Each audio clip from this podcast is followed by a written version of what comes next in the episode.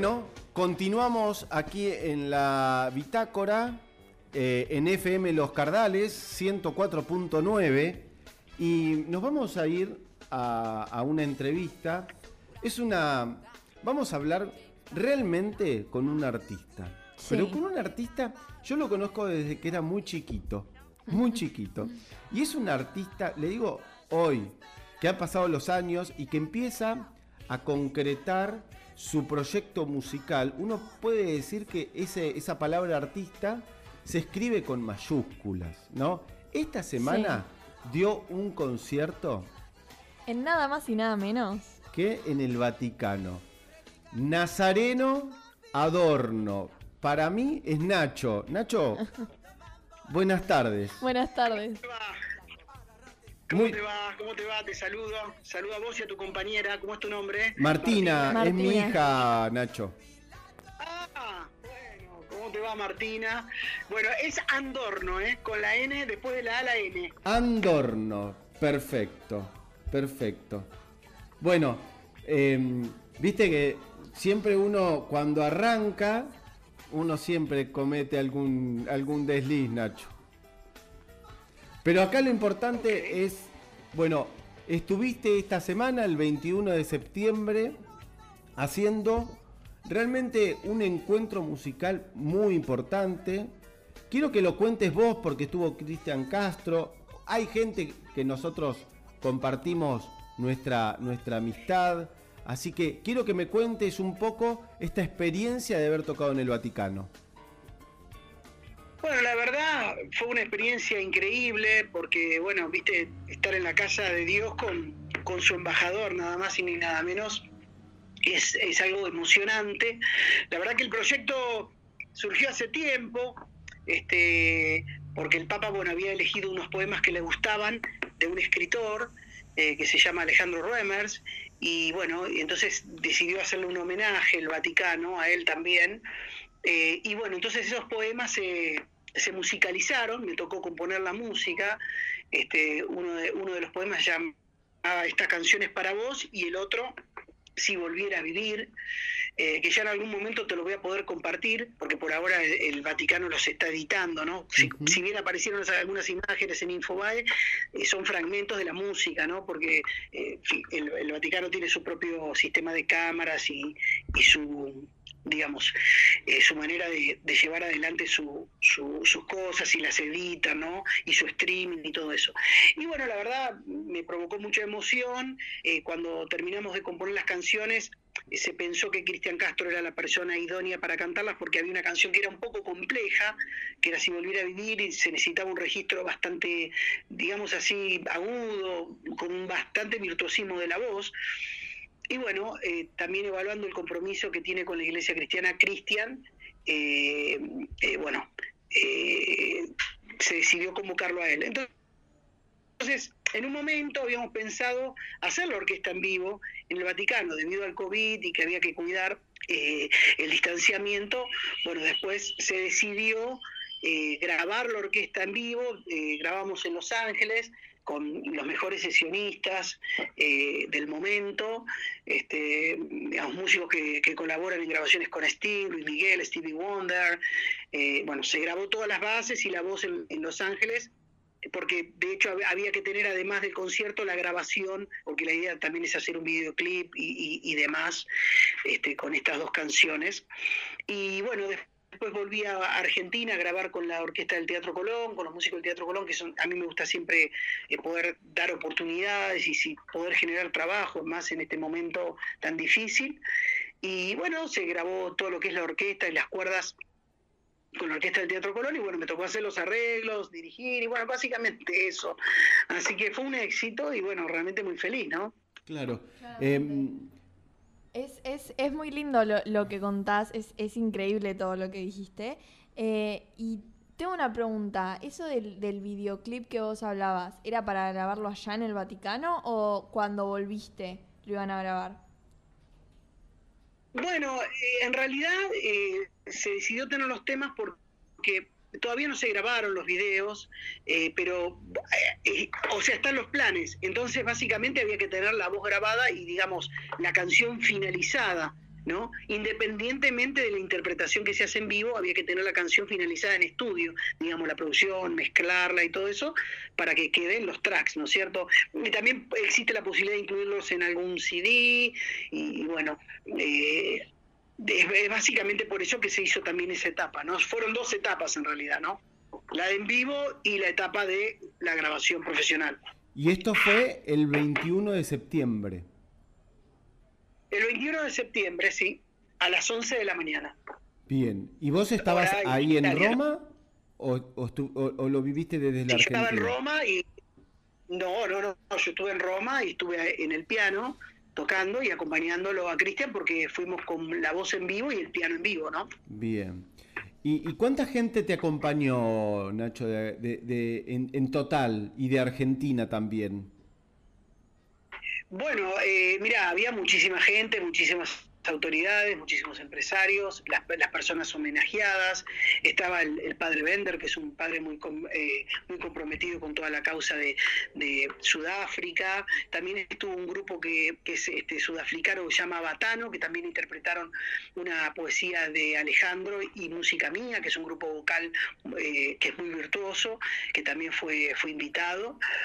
Y había mucha gente, después eh, llevé un técnico eh, amigo mío que me asistió en el sonido, que fue que hizo el sonido, que es Diego Lucas, que somos amigos hace mucho tiempo, y bueno, y después, bueno, diferentes autoridades de la iglesia y demás, ¿no? Claro. Em, al final te voy a contar una anécdota de Diego Lucas, pero quiero, quiero que me sigas contando de, tu periplo y de, y de, tu trabajo. Me han contado que vos tenés un proyecto con Plácido Domingo. Bueno, no, es que tengo un proyecto, sino que soy productor de Plácido Domingo hace 15 años. Hace 15 años que hago los discos de Plácido Domingo. No solo que los produjo, sino que dirijo sus discos eh, y además este soy, su orquestador. Eh, hace ya 15 años que ya hicimos cuatro álbumes juntos y, bueno, el, año pasado tuvimos la suerte de, que nuestro disco fuera mejor disco de, música clásica con el álbum Volver en los Grammys, así que bueno, nada. Increíble. Uno a veces, yo te digo, me acuerdo de, haber compartido muchas veces eh, situaciones con vos de cuando éramos chicos, pero uno ve que en, en, algún punto, Nazareno, te han, tu, tu, tu, tu, expresión musical ha sido tocada con la varita mágica. bueno, vos crees, como Harry Potter decís. Exactamente, ¿no? Eres el lobo de Harry Potter, no. ¿Y qué, y qué otros proyectos tenés? ¿Y, qué otros? Me, dijeron que vivís eh, pensando proyectos, ideas? Bueno, mira, eh, ahora tenemos un, proyecto nuevo con Plácido Domingo. Mira, de hecho, cuando llegué a, Italia, que fue emocionante porque me encontré con los, periódicos de Italia con mi nombre. Estamos hablando del compositor y todo eso junto, junto a Alejandro. Pero después también me dio la, la sorpresa de que había una crítica espectacular de Plácido Domingo de un concierto que había dado en Italia y justamente los, eh, todas las orquestaciones que había cantado eran mías, ¿no? Eh, digamos, el 70% del trabajo que había interpretado con la Sinfónica eh, lo había hecho yo. Así que era doble noticia, ¿no? en fin, bueno, eh, uno se mantiene en proyectos, ahora tengo otro disco con Cristian Solista, eh, tengo otro disco con Plácido, también tengo un proyecto con Daniel Barenboy de, orquestaciones que, bueno, se también eh, vengo escribiendo y orquestando para Daniel para la Sinfónica de Berlín, tengo una obra comisionada con la, la, Filarmónica de New York, tengo después dos proyectos en Los Ángeles, tengo un proyecto de película, la verdad que hay muchísimos proyectos por delante Después tengo un proyecto que es hacer una ópera sobre la vida de María y, bueno, que también se está hablando en el Vaticano de eso y, bueno, eh, ah, Infinidad de proyectos. sí, un poco de esto, un poco de aquello. Y, otro es descansar. Eh, ah, que es muy importante porque cuando los proyectos salen hay que tomarse el merecido descanso. Yo te quiero, yo te queremos agradecer muchísimo esta deferencia que has tenido con nosotros, eh, Nazareno, principalmente porque eh, no es, a ver, eh, cuando nos comunicamos hoy me dijiste que estabas a mil y tomarte cinco minutos para charlar con nosotros, principalmente para nosotros es un, un gran halago. No, no, muchas gracias a vos y te, te agradezco por, por recordarme y bueno, mira, justamente ahora me agarrase Mariano Costa, que vine a ver amigos y a traerle un regalo del Vaticano, porque bueno, Mariano Costa para mí es mi lugar en el mundo, ¿no es cierto? Y seguramente. Bueno, le contamos a la audiencia que nosotros nacimos en Mariano Costa, que es una localidad del partido de Merlo, que está cerquita de Marcos Paz, en la ruta 40 hoy, antes era la ruta 200. Nos conocemos de ahí, hay que, yo tengo que decir que Nacho es mucho menor que yo, ¿no? Y es más talentoso que yo. Pero nos hemos, yo me acuerdo que nos hemos cruzado en, clases de guitarra, por ejemplo, ¿no? Sí, seguramente, porque en un momento toqué la guitarra. Exactamente, y, y, yo tengo muy presente a dónde estaba tu casa, así que nos hemos cruzado infinidad de meses en la vereda o en la calle, teníamos amigos en común, y lo que te quiero terminar de contar es que Diego Lucas, que fue una persona que yo me crié durante toda la vida, dice, es decir, desde que yo nací hasta que yo terminé el secundario, Diego Lucas fue una persona eh, muy importante en mi vida porque era el que me grababa los cassettes, el que musicalizaba mi vida. ¿Vos te acordás en su casa que Sí el equipo que tenía, claro que me acuerdo porque yo me acuerdo que, que cuando pasábamos música juntos, eh, no solo eso, sino que cuando a mí me llevó Diego a trabajar a Yelente, ahora que yo era Exactamente, con, con, con Claudio, con, con Hernandi Claudio. Con Hernandi Claudio y la locución. Así que sí, claro que recuerdo los momentos, eh, son muy gratos. Y bueno, este, la verdad que pasamos un lindo momento con Diego también, este, y bueno, eh, ya, ya está, ahora hay que pensar en otro proyecto. Siempre lo, siempre lo que habla de vos es lo último que hiciste. Exacto. Eh, ¿no? No, hay que, no hay que mirar para atrás, decía Piazzola, ¿no? Uno tiene que mirar siempre para adelante, porque siempre lo que, lo que cuenta es lo nuevo, lo que ya pasó, ya pasó, ya está. Exactamente. Claro. Te mando un abrazo grandísimo. Nosotros hacemos este programa que se llama La Bitácora. Nosotros todos los viernes a la tarde abrimos esta bitácora y un poco como en los barcos te guía el camino. Así que eh, esta entrevista, Nacho, nos ha guiado muchísimo, nos ha hecho rememorar eh, momentos de nuestra infancia. Nos ha, hecho viajar hasta el Vaticano, hasta Italia. Exactamente. Nos ha llegado a Los Ángeles también en un ratito teniendo en cuenta tu, trabajo y nos has vuelto a la Argentina con este periplo que nosotros lo hacemos nuestro, aunque fue un éxito tuyo y de todo tu equipo, pero eh, permitime hacerlo un poquito nuestro a través de esta entrevista. Bueno, bueno, muchas gracias, claro que sí, claro que sí. Este, así que bueno, nada, este, así, así estamos y bueno, ahora estoy muy feliz porque estoy con amigos acá en Mariano Costa que me permitieron hacer la entrevista y bueno, eh, muy feliz, muy feliz de, poder estar acá, eh, de, regresar a nuestro lugar, a nuestro pueblo. Yo me radiqué ya hace 25 años en Estados Unidos y hoy, hoy en día estoy viviendo una etapa de, venir más seguido a mi, a mi lugar y Mariano Costa es el lugar que más me gusta venir. Claro, claro. Nacho, no perdamos el contacto, las, las, puertas y los micrófonos de la radio siempre están abiertas, así que muchas gracias por este contacto.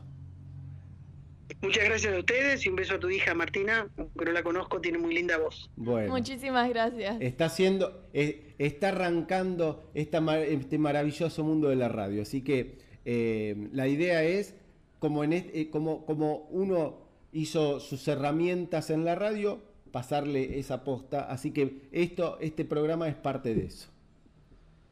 Bueno, les mando un abrazo grande a toda la gente y bueno, a todo Pilar. Un beso enorme, enorme. Muchas gracias, Nacho. Un abrazo grande. Muchísimas gracias. Dale, y que, Dios los acompañe y los bendiga a todos. Muchas gracias. igualmente. igualmente. Nazareno Andorno. ¿eh? Increíble su, su historia, eh, su, su, periplo por esta, esta semana eh, por el Vaticano, sus arreglos en, en un hecho increíble con Cristian Castro y su experiencia con Plácido Domingo, ni más ni menos. Claramente, además también algo importante que quiero resaltar, esto de que él decía que primero hay que grabarlo en el estudio, hay que prepararlo, hay que editarlo, como las canciones y, los álbumes en sí llevan toda esa preparación que a veces uno no lo nota o, o no, lo, no lo vemos porque nosotros solamente escuchamos la música. Exactamente. Pero detrás de eso hay compositores, escritores, autores, cantantes, en un momento... que se lleva en un tiempo, tal vez hoy, hoy, hoy en día escuchamos una canción hoy que tuvo meses y meses de preparación y de trabajo con todo un equipo. En los 80, cuando estalla el, el- el rock nacional y se llena de bandas la, la Argentina, Sí. era muy importante hacer esa diferenciación entre el trabajo de estudio, ¿por qué? Porque en el estudio había magia, había sonidos que se creaban especialmente y el- la grabación en vivo, que en vivo se trataba de no tocar nada. Con los años y con la tecnología, se permitía grabar en vivo y después ese vivo meterlo en el estudio y mejorarlo. Pero en realidad... Bueno, hoy, hoy en día tenés el famoso autotune, que es el que uno le agrega en el estudio. Entonces muchas veces, y muchos artistas le ha pasado, que uno escucha una cosa de lo que es el, el tema grabado en estudio y otra muy diferente en lo que es en vivo. Y hay muchos artistas que mantienen en la misma calidad de voz y el mismo timbre, tanto en vivo como en estudio. Se- seguramente. Así que bueno, em, hacemos una pequeña pausa. Me, me impresionó. Eh, Y además con ese- esta sencillez fue siempre Nazareno. Así que nada, un tipo que realmente creció y, y que tiene, uno siempre piensa que tiene mucho futuro por delante, pero su futuro ya llegó. ¿no? Y también tiene una muy buena visión del futuro. Porque siempre todo el tiempo está buscando nuevos proyectos, reinventándose, viendo qué hay de nuevo. Que eso para mí es, es muy valioso en lo que es un artista. Porque el artista, como él bien dijo, lo que ya pasó, ya pasó. Y siempre hay que estar pensando en el mañana. Exactamente.